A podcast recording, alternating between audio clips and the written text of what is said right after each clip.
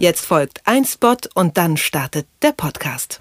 Pro Kopf und pro Jahr gibt jeder Deutsche etwa 2400 Euro für Versicherungen aus. In keinem anderen europäischen Land besitzen die Menschen so viele Versicherungen. Dabei fürchten sich laut Angstforschern viele zu sehr vor Gefahren, die eher unrealistisch sind. Dafür aber zu wenig vor echten Bedrohungen. Mit anderen Worten, viele Policen kann man sich eigentlich komplett sparen. Andere dagegen sind für eine gute Vorsorge sogar notwendig. Welche das sind und wie man sich optimal versichert, lesen Sie in der Titelgeschichte der aktuellen Apothekenumschau. Augen auf. Das Beste aus deutschen Mediatheken. Gratis, online und empfohlen von Mediastake. Es ist Freitag und das bedeutet, dass wir wieder einen Blick in die deutschen Mediatheken werfen wollen. In dieser Woche gibt's dort zum Beispiel die Komödie Alles auf Zucker und zwei Dokus. Einmal Chinas einsame Söhne, da geht's um die Situation der chinesischen Junggesellen, denn aufgrund der Ein-Kind-Politik in China kommen bald 136 Männer auf 100 Frauen. Die andere Doku heißt Drunken Glory, High of God und worum es da geht in allen drei Empfehlungen, das können uns Anna Krüger und Laura Pohl gleich selber erzählen. Ich sag Hallo. Hi. Hallo. Ja, fangen wir mal vielleicht mit dem an, was mich ja auch sehr interessiert. Chinas einsame Söhne. Der Name ist Programm, oder? Ja, genau. Also wir erfahren wirklich, wie hart es ist, in China ein Junggeselle zu sein. Wie du ja schon gesagt hast, nach Jahrzehnten der Ein-Kind-Politik gibt es 43 Millionen mehr Männer als Frauen. Das heißt, dass jeder vierte Mann keine chinesische Frau finden kann. Und dazu kommt noch, dass Jungen in der chinesischen Gesellschaft bevorzugt werden, denn ein Junge wird als Stammhalter und Ernährer der Familie gesehen in China. Und so kam es, dass vor allem in den ländlichen Gegenden Mädchen seit 35 Jahren systematisch abgetrieben wurden. Ja, und das Ergebnis kann man sich vorstellen. Das ist dieses enorme Ungleichgewicht der Geschlechter. Und äh, so kam es, dass sogenannte Liebesjäger von Heiratsagenturen nach der perfekten Frau für ihre Klienten suchen. Und die Doku zeigt, dass dieses Geschäft wirklich Millionen abwirft. Und diese Liebesjäger, die gehen auf die Straße und casten die Mädchen vor Ort. Und was die Kriterien einer Traumfrau sind, das hören wir jetzt mal. Dieses Mädchen ist 24 Jahre alt und entspricht unseren Auswahlkriterien. Ihr einziger Nachteil ist, dass sie etwas zu klein ist. Sie ist nur 1,61 Meter. Wenn sie 1,63 wäre, wäre es viel besser. Und naja, ihre Haut ist zwar sehr weiß, aber nicht besonders zart.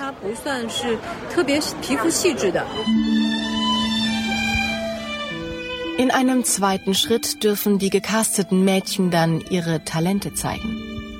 Die Männer zahlen für diesen Service umgerechnet bis zu 14.000 Euro im Jahr und wählen. Ja, aber dass natürlich nicht jeder Chinese so reich ist und sich diesen Service leisten kann, zeigt auch die Dokumentation, denn der Menschenhandel in China, der boomt. Denn immer mehr Männer kaufen sich ihre Traumfrau im Ausland, also in den angrenzenden Ländern.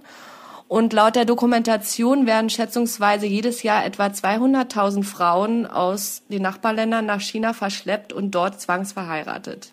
Boah, krasse Nummer. Auf jeden Fall. Und es gibt mittlerweile auch äh, Frauenhäuser, wo entführte Mädchen, denen die Flucht gelungen ist, wieder aufgepäppelt werden quasi für das Leben. Und man sieht wirklich, wie traumatisiert die jungen Frauen sind. Und das ist wirklich sehr erschreckend. Und die Dokumentation gibt wirklich einen Einblick darin, wie verzweifelt die Singles sind und um die Gunst der Frauen buhlen, um ihr eigenes Glück zu finden oder das der eigenen Eltern. Das klingt nach starkem Tobak auf jeden Fall. Chinas einsame Söhne. Ich glaube, wir machen einfach weiter mit dem nächsten Film. Der wird ein bisschen amüsanter. Es ist eine Komödie, sie heißt Alles auf Zucker. Worum geht's? Der wird viel amüsanter als die Singles in China. Es geht um den alten Lebemann Jackie Zucker, der zu DDR-Zeiten noch ein beliebter Sportreporter war und in der Nacht gelebt hat und von allen geliebt wurde. Doch das ewige Gezocke und auch sein Nachtleben haben ihn mittlerweile ruiniert. Jackie steht heute das Wasser bis zum Hals. Sein Bordell ist verschuldet. Der Gerichtsvollzieher sitzt ihm im Nacken. Und seine Kinder wollen nichts mehr mit ihm zu tun haben, denn er hat Schulden und möchte sich auch immer regelmäßig von ihnen Geld borgen. Das klingt jetzt so ein bisschen von der Geschichte her nach irgendwie The Royal Tenenbaums von Wes Anderson. Gibt's da gewisse Ähnlichkeiten? Ja, auf jeden Fall. Also auch was das Komödiantische angeht, ganz bestimmt. Es ist auf jeden Fall auch eine überraschend gute deutsche Komödie. Das kriegen die Deutschen ja normalerweise nicht so hin, nicht so wie Wes Anderson. Ja, als Jackie da mal wieder lediert von der Nacht und auch mit blutigem Auge nach Hause torkelt, verkündet ihm seine Frau Marlene, die gespielt wird von Hannelore Elsner, dass sie jetzt die Scheidung will. Und da kommt plötzlich ein Telegramm und das sieht sie dann auch als Wink des Himmels. Adressiert ist das Telegramm an Jakob Zuckermann und sie möchte jetzt glauben, dass sich ihr Mann doch nochmal auf die Familie besinnt. Denn der glaubensabtrünnige Jackie hieß einst Jakob Zuckermann und lebte mit seiner jüdischen Familie und seinem Bruder in der jüdischen Gemeinde in Berlin. Doch seit Jahrzehnten sind die Familienmitglieder zerstritten.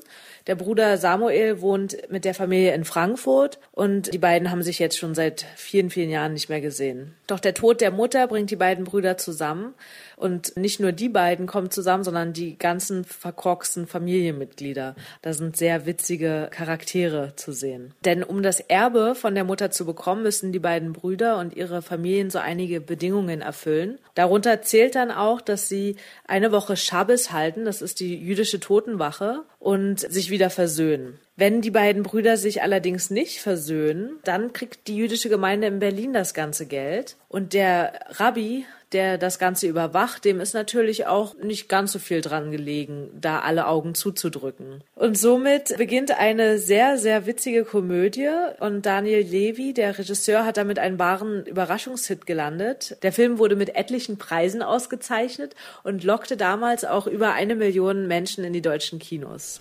Ja, und jetzt kann man ihn in den Mediatheken nachgucken und dort gibt's auch noch eine zweite Doku, Drunken Glory, High of God heißt die. Stranger Titel. Erzählt mal was dazu. Genauso strange kommt es einem auch erstmal vor. Und zwar nimmt uns die Doku mit in den Norden der USA, um genau zu sein, nach Minneapolis. Dort gibt es die größte Ansammlung von Drogensüchtigen und Kirchen in ganz Amerika, was sehr interessant ist. Was vielleicht auch dazu geführt hat, dass es sehr viele Anhänger dieser Drunken Glory Bewegung gibt, die dort leben und ja, die behaupten, allein durch die Kraft Gottes heil zu werden. Die Ursprünge dieser Bewegung gehen auf den sogenannten Toronto-Segen zurück. Dort wurde das erste Mal, also in Toronto in den 90er Jahren in einer Freikirche, ekstatische Reaktionen der Teilnehmer auf ein Gebet verzeichnet. Also die Leute fingen an zu weinen, zu lachen, zu zittern. Und genau, das war der Ursprung dieser Bewegung. Das klingt so ein bisschen wie das, was man so aus Filmen kennt, so in diesen Südstaatenkirchen, wo dann irgendwie der Prediger so die Hand auflegt und dann verdrehen die Leute die Augen und fangen so an zu zucken. Ist das sowas? Ja, ich denke schon, aber es gibt auch Gegenstimmen, die behaupten, dass es Satan ist. Also, dass es gar nicht Gottes Kraft ist, die die Leute da so zum Ausrasten bringt, sondern eher Satan, der aus ihnen spricht. Und ähm, ich glaube, was du meinst, sind dann auch oft so Satan-Austreibungen. Aber so genau kenne ich mich da auch ehrlich gesagt nicht aus. Aber diese Dokumentation zeigt uns sehr eindrücklich, wie diese Bewegung zustande kam. Und die Moderatorin besucht auch Brandon Barthrop. Er ist Teil der Bewegung und ehemaliger Messabhängiger. Und der hat jetzt eine Art Glaubensgemeinschaft gebildet, die jetzt nur noch mit der Kraft Gottes Rauszustände erfahren möchte. Also nicht mehr durch Drogen oder Alkohol, sondern wirklich nur noch durch Gebete. Das läuft dann so ab, dass Brandon und seine Anhängerschaft von Obdachlosen und ehemaligen Drogenabhängigen Luft inhalieren oder sie schnupfen harmlose Ölgemische oder jagen sich auch mal die ein oder andere imaginäre Nadel in den Arm, um dann total high auf YouTube zu predigen. We are so blessed, you guys. For so long, we've had so much uh, persecution and very little support from anybody in the church, and that's how it's been for like six years.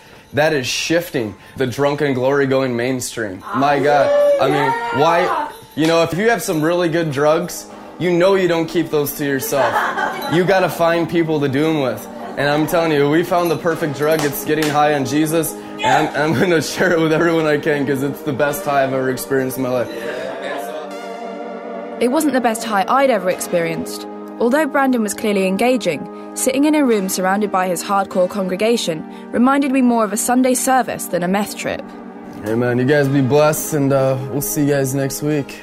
Weil Brandon ist YouTuber und lädt fast jeden Tag ein neues Video auf seinem Kanal hoch und es ist nicht überraschend, dass das erfolgreichste heißt How to get high without any drugs. Wow, das klingt ja. wirklich nach einer schrägen Doku. Drunken Glory, High of God heißt sie und sie war einer von drei Tipps von Laura Pohl und Anne Krüger von Mediastake. Die anderen beiden Alles auf Zucker mit Henry Hübchen und die Doku Chinas einsame Söhne. Ja, die Links zu den Filmen gibt's natürlich wie immer auf mediastake.com und ich sag vielen Dank euch zwei. Danke dir und schönes Wochenende. Augen auf. Das Beste aus deutschen Mediatheken. Gratis, online und jede Woche auf Detektor FM. Noch mehr Tipps gibt's jeden Tag auf mediastake.com.